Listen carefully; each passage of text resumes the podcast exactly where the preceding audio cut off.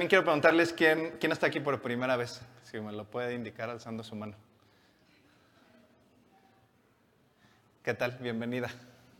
¿Alguien más? Pues bueno, bienvenidos todos, bienvenidos también quien está aquí por primera vez. Y pues bueno, eh, llevamos los últimos cuatro domingos hablando sobre esta carta del apóstol Pablo a, a la iglesia en Corinto. Eh, al igual que la semana pasada, quiero hacer un breve resumen de lo que hemos venido estudiando durante estos últimos cuatro domingos. Y eh, bueno, eh, ¿pueden poner por favor el mapa para ubicarnos otra vez en dónde estaba Corinto? Esto es Grecia, aquí está Atenas. Y Corinto estaba ubicada en esta parte de aquí. Esta, esta tierra es conocida como el Peloponeso. Y era, el Corinto era esta, este istmo que unía eh, el Peloponeso con el resto de Grecia. Y pues era un lugar eh, eh, estratégico para, para, el comercio principalmente, ya que unía los dos mares, el mar Jónico y el mar Egeo, y que formaban parte del mar Mediterráneo. Y pues era clave para el comercio porque la gente llegaba por este lado y pues era más fácil cruzar por aquí que darle toda la vuelta. Entonces era un punto clave para el comercio. También eh, eh, era una ciudad muy cosmopolita, tenía poco más de 600 mil habitantes, que pues para esa época eh, es muchísimo. O sea, hay capitales de estados en nuestro país que no tienen esa cantidad de habitantes. Por ejemplo, Chilpancingo tiene alrededor de 400 mil, Campeche tiene alrededor de 370 mil. Entonces, pues eran ciudades más habitadas que incluso capitales de, nuestro país hoy, dos mil años después. Entonces, pues era una ciudad bastante cosmopolita y era una ciudad eh, que había gente de todos lados del mundo eh, que residía ahí o que, o que, iba de paso al ser una ciudad eh, de comercio. Y pues era una ciudad que estaba totalmente dada a la idolatría, tenían, eh, adoraban a, dioses griegos, principalmente a la diosa Venus, y eh, pues eran también extremadamente inmorales. De hecho, eran tan inmorales en Corinto que cuando a una persona de la región o de por ahí este, lo veían que, era, que se portaba medio mal y que era bastante inmoral, le decían es que es un corintio. Era un, como un adjetivo calificativo que se utilizaba en ese, en ese entonces para la gente que se portaba mal. Entonces, pues imagínense como lo que se vivía en, esa ciudad. Pero bueno, eso pasaba hace dos mil años, en esta época ya no, ya no pasan ese tipo de cosas. Y el nacimiento de la iglesia en Corintio eh, se dio durante el segundo viaje misionero del apóstol Pablo. Este, viaje, este segundo viaje misionero duró alrededor de cuatro años, del 49 al año 53 de nuestra era. Y esto está narrado en el capítulo 18 del libro de Hechos. Eh, Pablo, en su segundo viaje misionero, visita la, visita la ciudad de Corinto y en esta ciudad se encuentra con una pareja de creyentes que se llaman Priscila y Aquila, que venían saliendo de Italia porque Claudio, el emperador en ese entonces, había iniciado una persecución en contra de todos los judíos cristianos, de todos los judíos que se habían, judíos mesiánicos que judíos que habían invitado a Cristo a su corazón y que ahora creían en el Mesías. Y entonces Claudio había iniciado una persecución contra todos ellos, Priscila y Aquila huyen de ahí, se van a la región de Corinto y ahí se encuentran con Pablo. Y Pablo, eh, Pablo era un fariseo, era un abogado, conocía la ley y el Antiguo Testamento de arriba a abajo, y, pero además de, de haber sido abogado tenía un oficio que era hacer tiendas. Él se dedicaba a hacer tiendas y era el mismo oficio que Priscila y Aquila tenían.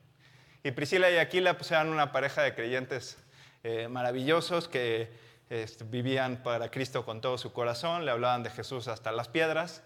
Y pues Pablo encuentra las amistades perfectas para, para poder apoyarse. Seguramente Pablo estuvo, estuvo, debe de haber estado orando por encontrar amigos como, como Priscila y Aquila. Se encuentra con ellos en Corinto y dicen, oye, pues somos creyentes, somos judíos y los, nos dedicamos a hacer tiendas, o sea, pues ya lo hicimos. Entonces eh, empiezan a, trabajar juntos, empiezan a fabricar tiendas juntos. Y por esa época eh, llegan eh, Silas y Timoteo que venían de Macedonia y trajeron una ofrenda para Pablo que podemos entender por lo narrado en el, capítulo 18 del libro de Hechos, que todos estos hechos de, que pues, consolidaron a lo mejor un negocio con Priscila y Aquila combinado con esta ofrenda que, trajeron Silas y Timoteo de Macedonia le permitieron a Pablo dedicarse por completo a la predicación de la palabra. Seguramente Pablo eh, se sentó con ellos y les dijo, pues saben qué, que, que pues creo que este, la mies es mucha y los obreros son pocos y pues yo me voy a dedicar de lleno a la palabra. Y Pablo, como lo había venido haciendo, eh, lo primero que hizo fue predicar en las sinagogas. Eh, había, había, una sinagoga ahí y pues no, no le fue tan bien, aunque la palabra de Dios nunca regresa vacía.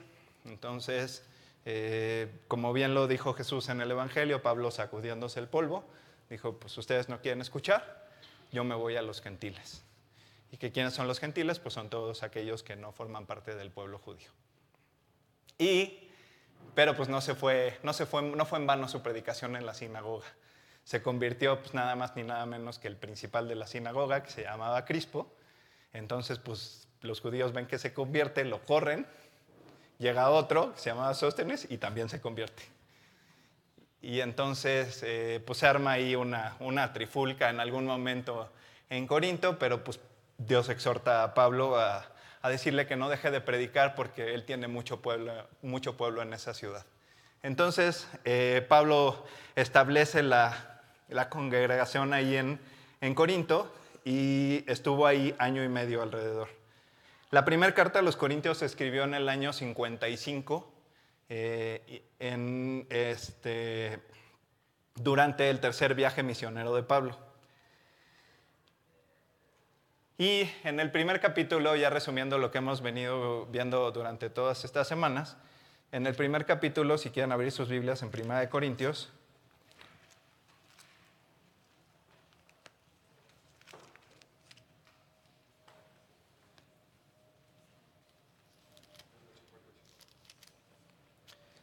Pablo empieza la carta diciendo, Pablo, apóstol de Jesucristo, Pablo llamado a ser apóstol de Jesucristo por la voluntad de Dios y el hermano Sóstenes. Y no es casualidad que Pablo empiece la carta con, estas frases, porque Pablo lo primero que quiere empezar aclarando, que poco a poco lo, lo, fuimos viendo alrededor de estas semanas, el comportamiento y lo que en la mente y en el corazón de los corintios estaba, pues lo primero que les dice, a ver, yo soy apóstol por la voluntad de Dios. Yo no decidí ser apóstol, ni yo me puse a mí mismo apóstol, ni yo mandé un día hacer tarjetitas de presentación que dijera Pablo apóstol. Y pues, ¿quiénes son los apóstoles? Quienes, fueron quienes presenciaron eh, eh, la muerte y resurrección de, Cristo. Eso es lo que se necesita. ese es el requisito para haber sido apóstol. Si hoy en día alguien llega y les da su tarjeta de presentación y dice fulanito de tal, apóstol de la iglesia fulanita de tal, eso no es cierto. Los apóstoles ya no existen. Y pues Pablo se, llama a sí mismo pues apóstol eh, como de rebote, ¿no? O sea, como que llegó, como que llegó al final. De hecho, Pablo pues, es el treceavo apóstol, ni siquiera forma parte del grupo de los doce, que en un futuro van a ser eh, columna, que son las columnas eh, mencionadas por Cristo en, Apocalipsis. Y Pablo pues, es un treceavo apóstol que ni siquiera forma parte del grupo que estuvo con, que estuvo con Jesús. Pero es importante aclarar, y como les digo, no es casualidad que Pablo empiece diciendo que es por la voluntad de Dios que él es apóstol y no por la voluntad, por la voluntad humana. Después, eh, Pablo resalta los dones y las virtudes que tienen eh, los corintios, que tiene la iglesia, los, frutos que han dado eh, en este tiempo que ha pasado, en alrededor de cuatro años, de que él estuvo ahí con ellos y fundó la iglesia. Pero eh, pues los corintios y la iglesia en Corinto tenía muchos problemas, muchos problemas.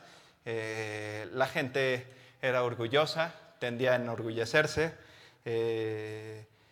pues ponían, decían, oye, pues eh, había divisiones entre ellos, unos se creían mucho porque se habían convertido con Pablo, otros decían que su, maestro Apolos era lo máximo, y otros decían que habían conocido al apóstol Pedro, y otros decían, no, hombre, este, yo, yo, yo soy de Cristo. O sea, yo estoy por encima de todos ustedes. Había división entre ellos, ponían por encima a la persona, incluso eh, malentendiendo el mensaje de la salvación y la figura de Cristo, eh, poniendo por encima a la persona, decían, se enorgullecían algunos de haber podido haber sido bautizado por uno o por otro, y por eso Pablo les dice, yo no he bautizado a nadie más que Crispo y a Gallo, y a lo mejor algunos otros, pero ya no me acuerdo. Y entonces, ¿qué estaban haciendo los corintios? Pues estaban haciendo dos cosas principalmente.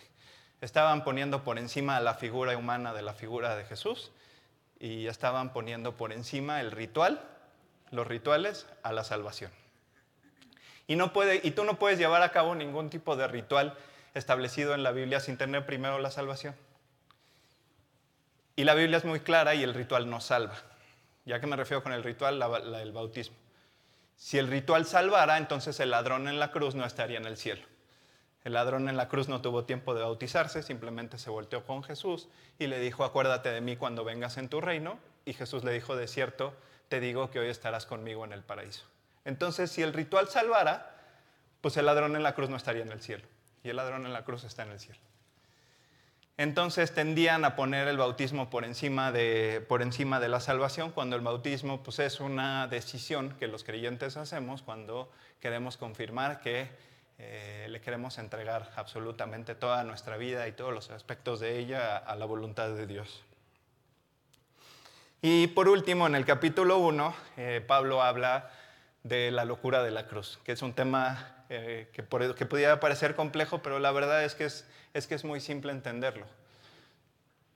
¿Qué es, esto de la locura de la cruz? Pues la, la locura de la cruz es para los judíos el hecho de que haya venido un Mesías que no fue rey, que, que no entendían cómo debía de haber sido la primera venida de Cristo, que se decían a sí mismos sabios en la palabra y conocedores de la palabra, y pues el mismo sumo sacerdote no sabía que de Galilea sí había surgido algún profeta alguna vez, cuando decía que de Galilea no había surgido nadie, y pues Jonás era Galileo. Entonces, eh, esa es por un lado la locura para los judíos, y por el otro lado, pues para los no judíos, la locura de la cruz es pues alguien que llegue y te diga, oye, Dios se hizo hombre, nació, vino a esta tierra, murió por ti, porque tú eres un pecador, y necesitas recibir a Cristo en tu corazón porque si no vas a abrir los ojos en el lugar en el que nunca los quisiste abrir el día que mueras. Y entonces, pues al, gentil parecía esto una locura. Lo vemos cuando Pablo estuvo predicando en el Areópago en Atenas, que estuvo debatiendo con todos los, con todos los griegos y le decían, Pablo, yo creo que estás un poquito loco, este, pero pues ya veremos acerca, acerca de lo que estás predicando. Y esta era precisamente la locura de la cruz. Platicábamos en el segundo capítulo eh, y en el tercero, pues que si tú estás aquí por primera vez o la primera vez que viniste aquí y pues llegaste y en las alabanzas eh, encontraste con personas que estaban alzando sus brazos o encontraste con personas que en algún momento de la plática incluso derramaron alguna lágrima, eh, que cuando oraron apretaron las manos y repitieron las palabras como si las estuvieran diciendo con el corazón, no están locos. No estamos locos. De hecho, creo que estamos más cuerdos que nunca. ¿Por qué? Porque si estás en Cristo estás más cuerdo que lo que nunca habías estado. Entonces, eh, esta era lo que parecía la locura de la cruz, lo cual es absolutamente todo lo contrario. En el capítulo 2, eh, Pablo resalta la manera en la cual llegó a los corintios. Eh, en el, capítulo 2, versículo 2, les dice, pues no me, no me propuse, pues me propuse no saber entre vosotros cosa alguna, sino a Jesucristo y a este crucificado. Y pues yo recuerdo, eh, hace poquito tuvimos los, los, bautizos y pues fue una experiencia maravillosa y pues escuchas toda clase de testimonios que son increíbles y pues escuchas desde el testimonio eh, de la persona que te dice que que Cristo lo sacó de una mala vida, lo sacó de, vicios, eh, lo restauró, restauró a su familia. Eh, y escuchas otros testimonios en los cuales te dicen pues a mí nunca me faltó nada, pero me faltaba todo, me faltaba Cristo. Y el mensaje al final del día es, es, exactamente el mismo. Tanto la persona que está restaurada, le falta todo si no tiene a Cristo, como la persona que pues a lo mejor en términos materiales o familiares nunca le faltó nada. Y, y las dos personas tienen exactamente la misma necesidad de Jesús. Y ese es el mensaje de la salvación. Entonces Pablo, pues yo creo yo no sé si los corintios se imaginaron que iba a llegar partiendo plaza. Y pues llegó un cuate este, con toda humildad, con toda sencillez, a decirles, pues yo lo que vengo a hablarles es de lo que Cristo hizo en mi corazón y lo que ustedes tienen que hacer para que, para que también lo que, lo que me pasó a mí les pase a todos ustedes. El versículo 9 del capítulo 2 dice, antes bien, como está escrito, cosas que ojo no vio ni oído yo, ni han subido en corazón de hombre, son las que Dios ha preparado para los que le aman. Y esto no se refiere al cielo, esto se refiere a la vida en Cristo de este lado del cielo y lo que puedes llegar a ver. Y les platicaba yo que eh, yo cuando recién llegué a Cristo, pues nunca me imaginé ni siquiera estar parado hoy aquí, eh, ni siquiera poder haber sido bendecido como he sido bendecido con, con mi esposa, con, con mis hijos. Y pues esas son las cosas que ojo no vio ni oído yo que podemos vivir en esta tierra, eh, de este lado del cielo, siempre y cuando tengas a Cristo en el corazón. Ya en el capítulo 3, eh, Pablo les dice a los corintios que pues desafortunadamente no han alcanzado la madurez, que siguen siendo exactamente los mismos que cuando él llegó, les predicó y pues jamás avanzaron, se quedaron totalmente estancados. Aunque posiblemente los corintios decían, eh, oye, pero es que yo voy todos los domingos a la iglesia y, este, y oye, y, este, tomo discipulado y, pongo versículos en Facebook y en Instagram. Pero, pero, pues, ¿cómo de que no ha crecido? No, pues no has crecido. Eso no significa, eso no significa ni crecimiento ni madurez. Y entonces, pues, ¿qué necesita un bebé? Pues necesita leche. Y los bebés toman leche porque pues tú no puedes llevar a un niño de seis meses a comerse unos tacos al pastor. Un niño de seis meses lo que come es, eh, leche. Y poco a poco, conforme su crecimiento físico, y esta analogía que hace Pablo con el crecimiento físico, eh, viene también, el apóstol Juan también, también la hace en una de las cartas, eh, pues va en la analogía del crecimiento con el crecimiento espiritual. Conforme vamos creciendo físicamente, pues vamos pudiendo hacer más cosas, eh, comer diferentes alimentos. Y pues esto, esto mismo también pasa con la, con la madurez espiritual. Sin embargo, los corintios pues estaban totalmente estancados. Efectivamente, el día que alguien llegó y les dijo, oye, te invito a una campaña, va a venir el apóstol Pablo, ese que has oído que anda por todo el mundo predicando a Cristo, ese que has oído que antes era perseguidor y todo eso, va a venir, va a venir aquí a Corinto. Entonces, pues vente, te invito a que vengas a la campaña. Y entonces, pues el recinto debe de haberse llenado y Pablo entró, predicó, invitó a la gente a que invitara a Cristo a su corazón y oró y pues la gente alzó la mano y dijo sí y entonces les dijo, ¿dónde está Cristo? Y todos respondieron, está en mi corazón. Y ahí se quedaron. Apolos eh, fue uno de los maestros que estuvo ahí con ellos tratando de hacerlos crecer. Eh, en algún momento también llegó Timoteo, pero pues la iglesia de Corinto siguió exactamente igual. Y Pablo cambia la analogía, hasta este momento había, había estado haciendo una, una analogía con respecto a las plantas. Decía, ustedes creen que el que planta es algo o el que riega es algo cuando el que realmente es el que hace el trabajo, es el que da el crecimiento y el que hace crecer la planta. Y aquí le da un giro a la analogía y lo cambia por una, por una edificación. Y dice, a ver, todos los materiales sobre el cual edifiquemos nuestra vida van a ser, eh, van a ser juzgados, van a, van a ser sometidos a fuego, y dependiendo la flamabilidad de estos materiales, va a ser qué tan sólida está, está tu vida en Cristo. Y menciona una serie de materiales que dice,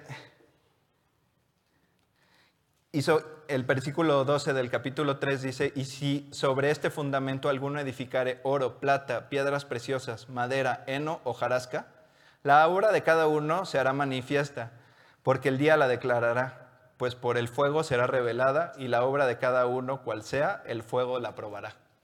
Entonces, pues tú, tú decides si al momento de probar con fuego el fundamento sobre el cual estructuraste tu vida espiritual, pues era una piedra preciosa o era hojarasca. Y entonces, pues este, creo que no se necesita ser físico ni químico para saber cuál de los dos materiales se quema más rápido o cuál de los dos se calienta más al acercarle el fuego. Entonces, pero al final del día, el fundamento, la roca, es, es, Cristo. Cualquier tipo de material que pongas encima de esto debe de estar sobre Cristo. Y ya en el capítulo 4, que fue lo que vimos la semana pasada, pues este capítulo habla acerca de lo más atacado en las iglesias y, lamento decirles que Generación 316 no es decepción, que son nuestros pastores y nuestros maestros. Y entonces ahora Pablo eh, les dice que eh, los creyentes en Corinto pues agarraban y se ponían la toga, agarraban el martillito de juez, yo creo que hasta la peluca blanca de chino se ponían, y pues se ponían a juzgar a sus maestros y a sus pastores cual si fueran Cristo. Y se menciona una vez más en el capítulo 4 este acontecimiento que ocurrirá durante la segunda venida de Cristo, que es el tribunal de Cristo. Y en donde pues todos vamos a hacer una fila, todos los creyentes vamos a hacer una fila, y entonces Cristo nos va a preguntar qué hicimos con nuestros talentos. Y entonces, pues nosotros como creyentes debemos decidir si las cuentas que le vamos a entregar es que le vamos a decir, me diste cinco talentos, ten diez. O si le vamos a decir, me diste un talento, tuve temor, no tuve la fuerza, no tuve la valentía, lo escondí debajo de la tierra y pues aquí está tu talento. Entonces, ¿qué es, ¿qué es lo que queremos hacer? Y ese es el momento en el cual Cristo va a juzgar tanto a vivos como a muertos, tanto a creyentes como a no creyentes. ¿Cuál es la gran diferencia entre el creyente y el no creyente y las dos filas que va a haber? Es que a pesar de que tú no hayas hecho nada con ese talento y lo hayas metido debajo de la tierra y no te haya importado, y nada más hayas llegado y le hayas dicho, no, es que me, me dio hasta flojera sacarlo de la tierra, te va a decir Cristo, pásale, pero no tienes ninguna recompensa. Tu única recompensa es que el día que te hablaron de mí, que te hablaron de lo que yo fui a hacer por ti por ti a la tierra, eh, lo recibiste, hiciste caso, me recibiste en tu corazón y por eso tienes ganado tu entrada al cielo. Pero no hiciste absolutamente nada por mí el tiempo que estuviste después de que tomaste esta decisión.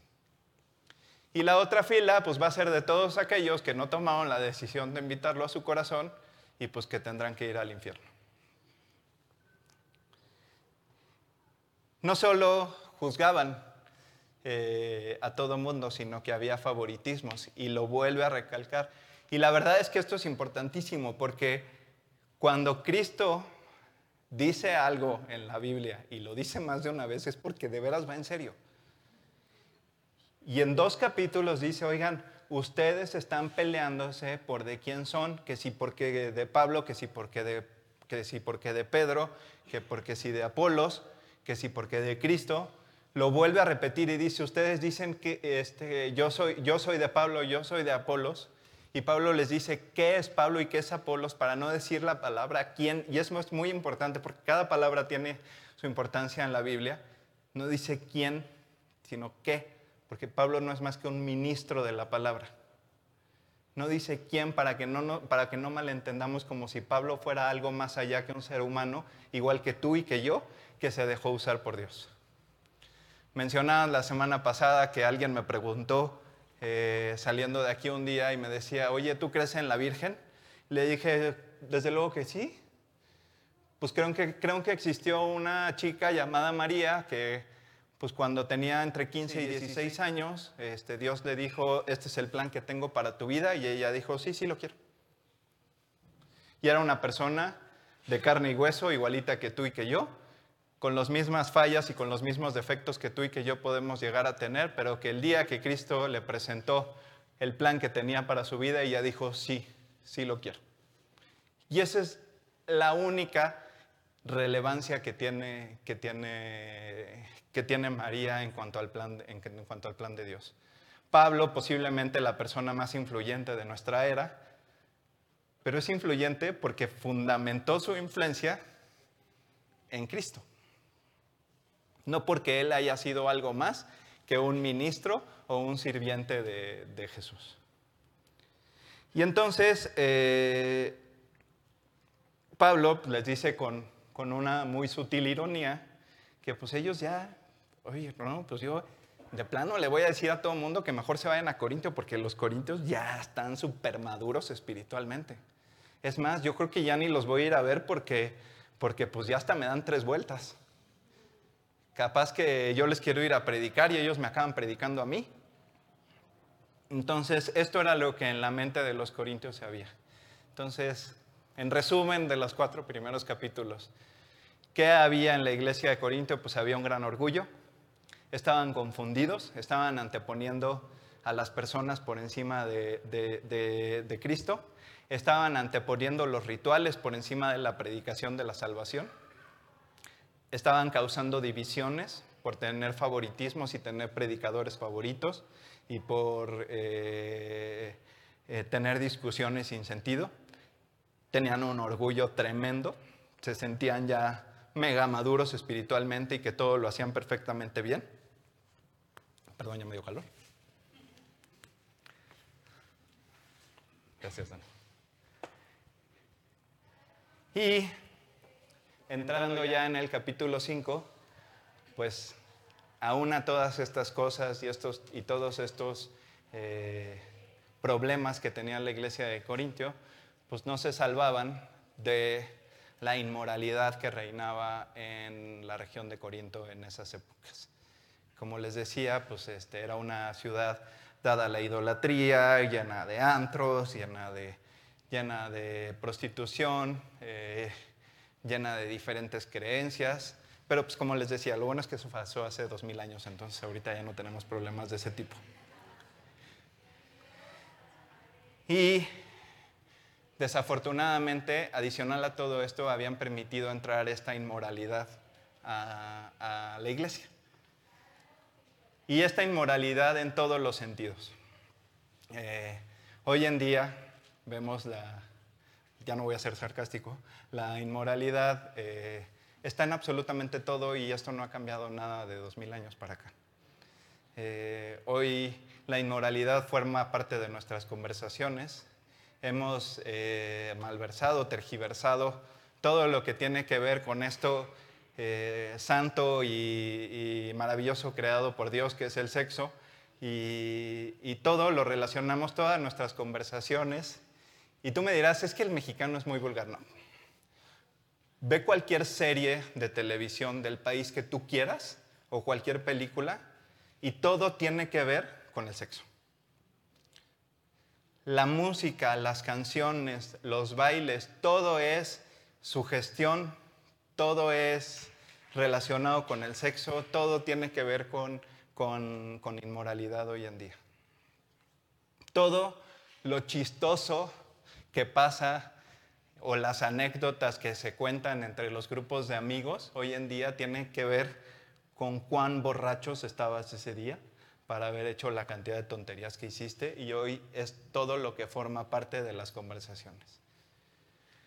Hoy en día la vanidad es algo que reina en el mundo y que desafortunadamente también entra a las iglesias. Hoy pareciera que hay gente que se compra una camisa o no se compra unos zapatos eh, no, para, no para vestirse bien el domingo para ir a escuchar la palabra de Dios, sino para que los demás vean que trae zapatos nuevos y camisa nueva. Hoy es lo que reina y no, era, nada diferente hace, hace dos mil años. Entonces, vamos a leer del capítulo 5, del versículo 1 al 5. De cierto se oye que hay entre vosotros fornicación, y tal fornicación cual ni aún se nombra entre los gentiles, tanto que alguno tiene la mujer de su padre. Y vosotros estáis envanecidos. ¿No debierais más bien haberos lamentado para que fuese quitado de en medio de vosotros el que cometió tal acción? Ciertamente yo, como ausente en el cuerpo, pero presente en espíritu, ya como presente he juzgado al que tal cosa ha hecho. En el nombre de nuestro Señor Jesucristo, reunidos vosotros y mi espíritu con el poder de nuestro Señor Jesucristo. El tal sea entregado a Satanás para destrucción de la carne a fin de que el espíritu sea salvo en el día del Señor Jesús. Y bueno, Pablo ahora los tiene que reprender. De hecho, el vocablo griego eh, del versículo, tanto del versículo 1 eh, como más adelante en el versículo 11 lo ves, la palabra fornicación viene del, de, un, de un vocablo griego que significa porneia del cual viene la palabra pornografía. Y pues hoy en día esta también es una, es, una gran fuente de inmoralidad de nuestros tiempos, sobre todo pues, por el alcance que los medios tecnológicos nos han dado para todas estas cuestiones. Otra cosa también eh, que Pablo eh, indirectamente está resaltando y se va a lo más grave y al punto más grave porque no es que eso fuera lo único que estaba ocurriendo. En Corinto también se estaban dando en la iglesia relaciones fuera del matrimonio, eh, eh, había adicciones a la pornografía, a otros vicios, y Pablo los reprende porque pues escucha que alguien en la congregación, y esto, y esto sí va en específico a una persona que Pablo le dijeron que, que estaba pasando esto, alguien de la congregación tenía a la mujer de su padre. Y creo que es muy clara la, palabra en decir, en, hacernos entender que no era su mamá. Lo cual, bueno, pues hubiera estado todavía peor. Pero eh, era su madrastra. No sabemos exactamente si eh, su papá ya había muerto o si a su papá lo habían hecho un lado. El caso es que este cuate tenía una relación sentimental, en los términos que tú, que tú lo quieras entender, con su madrastra. Y pues en el versículo 2 dice, y vosotros están envanecidos. ¿No debieras más bien haberos lamentado para que fuese quitado en medio de vosotros el, que cometió tal acción? Lo grave de la iglesia eh, en Corinto es que pues esto era del conocimiento público. Posiblemente el papá de este muchacho debe de haber sido en algún momento también un miembro de la congregación o posiblemente formaba, era, era parte importante de la sociedad, era una persona conocida. Entonces, absolutamente toda la congregación sabía lo que estaba pasando. Y les importaba un comino lo que estaba pasando. Entonces, pues llegaban el domingo a la iglesia en donde se reunían y pues casi, casi que hasta le, le guardaban lugares. Ay, no, pues, aquí, no, aquí guárdale a fulanito y a fulanita que me dijeron que iban a llegar un poquito tarde. Y, cuando llegaban, llegaba el, chavo con su madrastra del brazo y pues hasta el pastor posiblemente le decía, aquí, aquí están sus lugares, aquí van. Y toda la congregación se estaba haciendo de la vista gorda con respecto a lo que estaba, a lo que estaba ocurriendo. Y pues, ¿qué, cuál, es, ¿cuál es lo grave de toda esta situación? Era que eh, vamos a, irnos al, Evangelio de Mateo.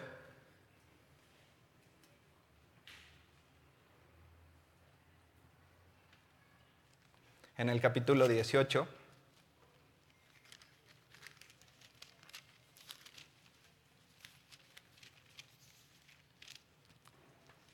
En el versículo 15 dice, por tanto, si tu hermano peca contra ti, ve y repréndele estando tú y él solos.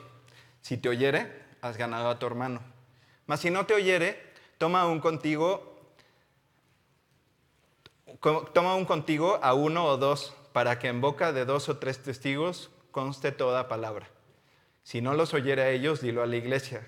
Y si no oyere a la iglesia, tenle por gentil y publicano. Entonces, esto no estaba pasando en la iglesia de, de Corinto. Todo el mundo se estaba haciendo de la vista gorda con respecto a este eh, pecado que estaban haciendo. Oye, Beto, pero ¿por qué dices que es un pecado? Bueno, Sal ahorita y cuéntale que conoces a una persona que anda con su madrastra, a cualquier persona que te encuentres en la calle, y quiero que me digas cuántos te van a decir, oye, qué buena onda. Felicítame ese chavo, ¿eh? es un campeón. Si ni siquiera el incrédulo seguramente se le va a atragantar saber de una situación de este tipo, pues imagínate todavía más en la iglesia. Y, Dios ha sido claro a lo largo de toda la palabra, en toda la ley, con respecto a la santidad que debe de haber en el matrimonio entre las relaciones de una persona, de, de un hombre con una mujer. Con quién sí te puedes casar, con quién no te puedes casar, con quién sí puedes tener una relación y con quién no te puedes tener una relación. Y todas estas cosas no es que estén escritas en la ley para que nosotros las cumplamos en, al pie de la letra, porque ya sabemos que no podemos cumplir absolutamente con la ley al pie de la letra porque somos pecadores y que por eso tenía que venir Cristo a, a morir por cada uno de nosotros. Lo que, lo que tenemos que entender es que estas cosas están escritas porque son las cosas que están en el corazón de Dios. Y estas son las cosas que a los ojos de Dios son correctas. Y son las cosas que Dios quiere que también estén en nuestro corazón. Entonces, pues si los corintios no entendían que estos eran los lineamientos que estaban en el corazón de Dios para que ellos los apropiaran y, y le permitieran a Cristo cambiar sus corazones para que pensaran de esa misma forma, pues entonces hace absolutamente todo el sentido que se estuvieran haciendo de la vista gorda ante tal situación.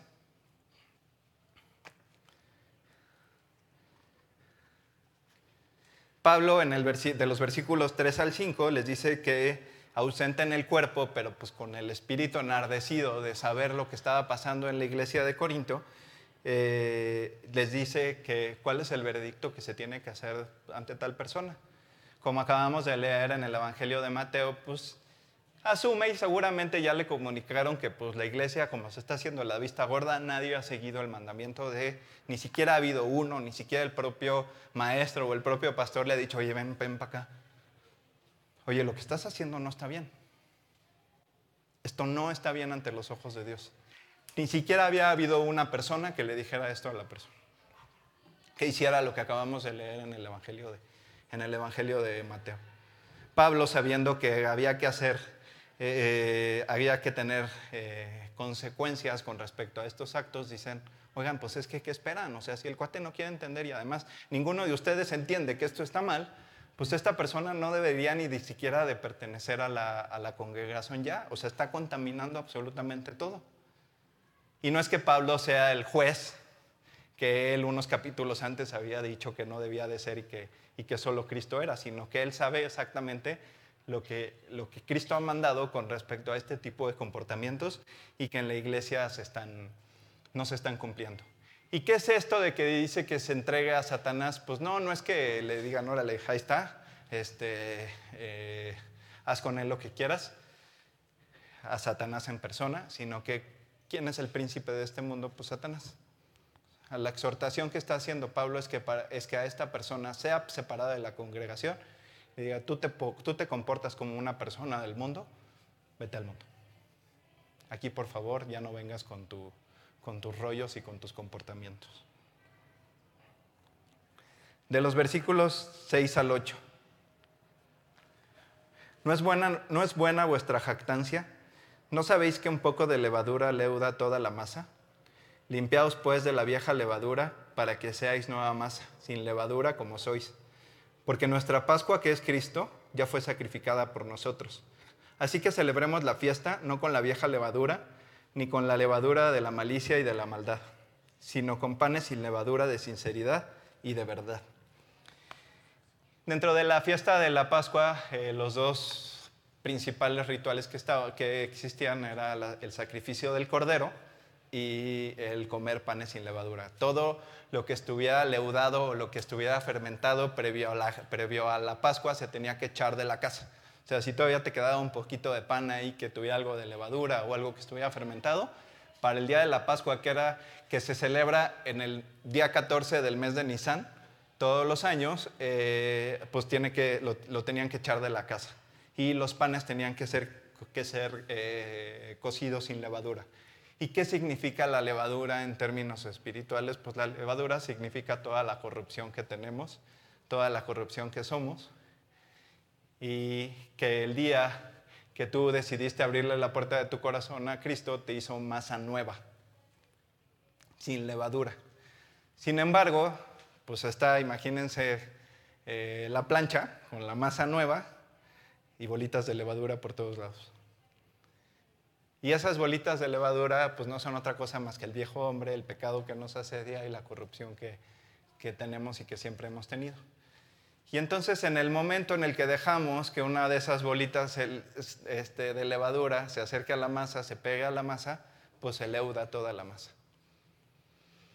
Entonces la exhortación es que vivamos una continua Pascua en nuestros corazones, que es una continua limpieza de nuestros corazones para no dejar entrar la levadura a nuestras vidas. Todos estamos eh, propensos a que, a que esto nos ocurra, a, todos nos ha pasado en algún momento, pero eh, es ahí cuando debemos volver a caer a los pies de Cristo, pedirle perdón y pedirle que, que nos limpie de, de esa acción que, que, hicimos mal. Beto, ¿cómo le hago para que esa levadura no me alcance? Fortalece tu relación con Cristo todos los días. No dejes de leer, no dejes de orar. No dejes de pedirle todas las mañanas que su, que su voluntad se cumpla en tu vida en este día, que te libre de todas las tentaciones. El Padre nuestro es un machote de lo que día a día le debemos de pedir. No, no debemos utilizarlo como una vana repetición, pero sí debemos tomar en cuenta los puntos que, que en el Padre nuestro eh, Cristo nos dijo que debíamos pedir diario para estar limpios en todo momento. Del versículo 9 al 13. Os he escrito por carta que no os contéis con los fornicarios. Y aquí nos deja ver, eh, no sé si alguna vez habían escuchado, pero pues les tengo una noticia, que primera, la primera carta de los Corintios de la Biblia, pues así se llama porque es la primera que está escrita en la Biblia, pero no es la primera que Pablo les escribió.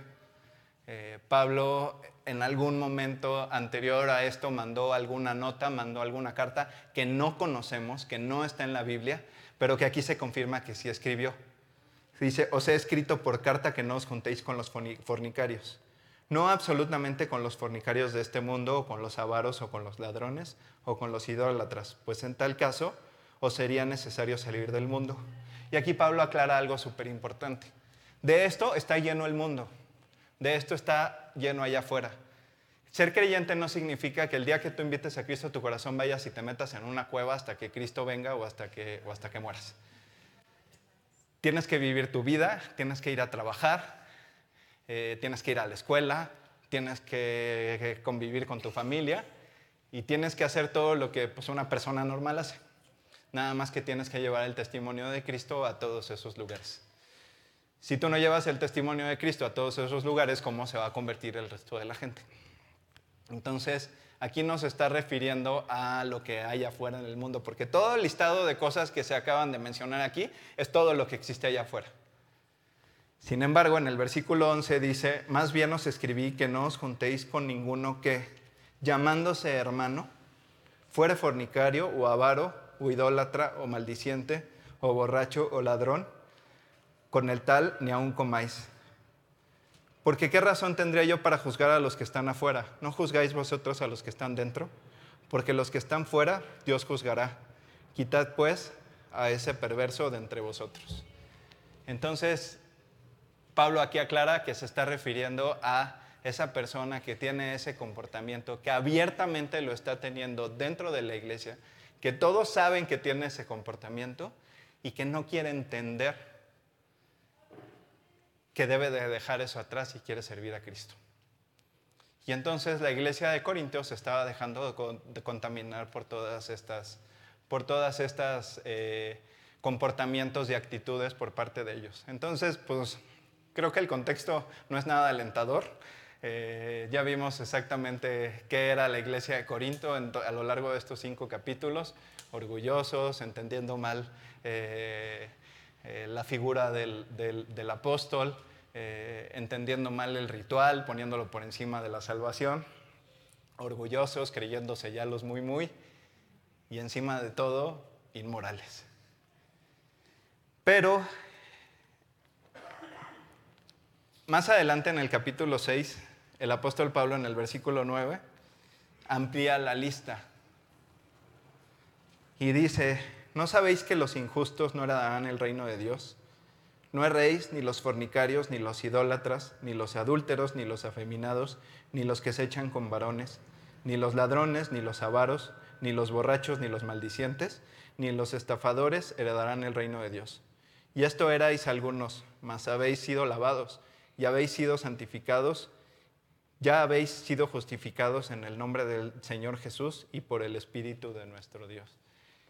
Y en lo personal, eh, y siendo muy honesto conmigo mismo, pues sí, yo sí encajo con más de una de las palabras que están escritas en, estos versículos. Pero a mí, Cristo llegó a mi vida. Eh, un día, en el peor momento de mi vida, mi mamá me regaló un folleto, el cual tomé.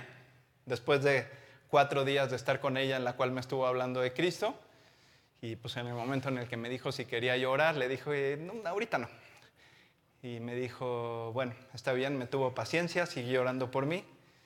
Y al otro día le dije, sí, sí quiero, pero ella se estaba subiendo a un autobús, entonces nada más me volteé a ver con cara de, pues, ¿cómo se te ocurre decirme ahorita? Y me dio un folleto, el cual yo, yo guardé, me llevé a mi casa, lo guardé en el cajón de mi buró, y dije, luego lo leo, me dormí y pues al otro día todo amaneció peor que como estaba el día anterior. Me fui a trabajar, en ese momento era yo estudiante, pero era verano, entonces estaba trabajando como becario, regresé a mediodía a mi casa y pues las cosas estaban peor que nunca. Y no me quedó otra opción que abrir el cajón, leer lo que, lo que decía el folleto, lo leí todo y cuando llegó a la parte de... Eh, que te invita el folleto a hacer la oración para invitar a Cristo a tu corazón, pues no me quedó de otra más que hincarme allá en mi cuarto yo solito y pedirle a Cristo que entrara a mi vida. Y a partir de ese momento todo fue diferente. En, la segunda carta de los Corintios eh, se menciona que esta persona regresó a la iglesia alguien por ahí tuvo algo de cordura y dijo, expulsemos a esta persona de la congregación porque pues no nos está haciendo ningún bien. Quiero decirte que situaciones de este tipo han pasado en nuestra iglesia. Eh, pero al final del día, lo importante es lo que está narrado en cuanto al arrepentimiento de esta persona que un día regresó y dijo, ya entendí. Ya entendí que estaba yo haciendo mal, que estaba yo pecando, y quiero que cambie mi vida y quiero que me permitan regresar. ¿Y qué creen que hicieron los corintios? Se pusieron a debatir entre si lo dejaban entrar o no.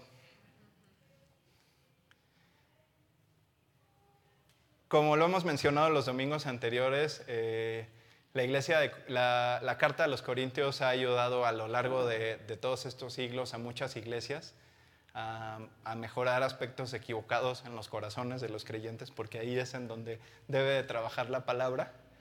Sin embargo, en la iglesia de Corintio no funciona.